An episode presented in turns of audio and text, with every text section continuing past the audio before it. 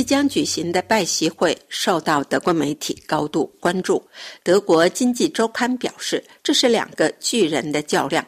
奥格斯堡汇报表示，两国对立不断加剧，两国首脑能举行会谈是个进步。南德意志报表示，美国和中国两个大国之间的关系长期以来是敌对而非紧张。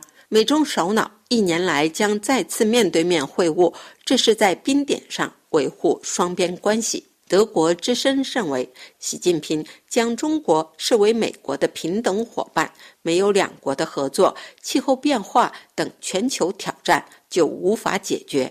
柏林智库莫卡托中国研究中心首席分析师海伦娜莱加达表示，习近平主席和拜登总统将讨论具体问题，不过目前还不清楚他们是否会达成协议。可以想象，这次峰会不一定会取得很大成果。在政治上，双方制度相互对立。中国是个专制的一党制国家，另一方面，作为一个民主国家和世界最大经济体，美国希望捍卫自己的地位。最终问题是，共产主义专制还是资本主义民主，将成为二十一世纪的意识形态模式。德国埃森大学教授、中国经济专家马库斯·陶布表示。中国试图通过利用经济杠杆来实现与其他国家的政治目标。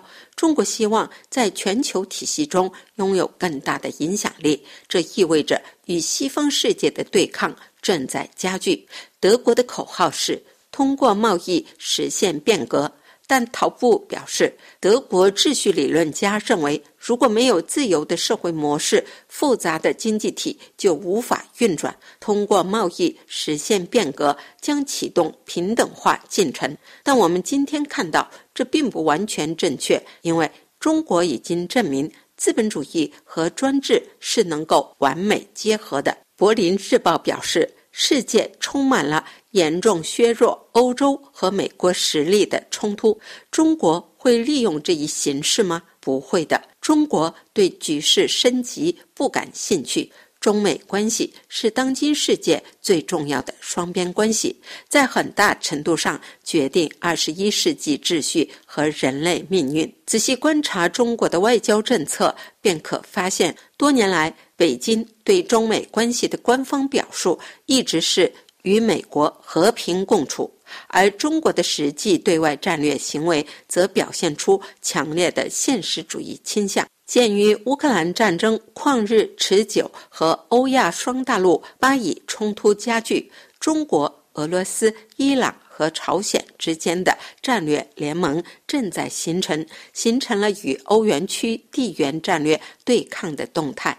西方战略文化崇尚竞争和对抗，而中国传统战略文化则避免直接冲突，尤其是暴力冲突。因此，中国并不准备直接采取任何行动，但美国显然害怕中国作为其战略竞争对手。中国知道自己无法改变美国的这种固执，在这种情况下，中国正在用经典的围魏救赵来对抗美国。随着俄乌战争的拖延和巴以冲突的大规模升级，美国陷入了欧洲和中东困境。中国通过支持俄罗斯和巴勒斯坦，可以延长乌克兰战争和中东冲突，从而阻止美国的活动从欧洲和中东转向印太地区，并避免成为美国的主要敌人。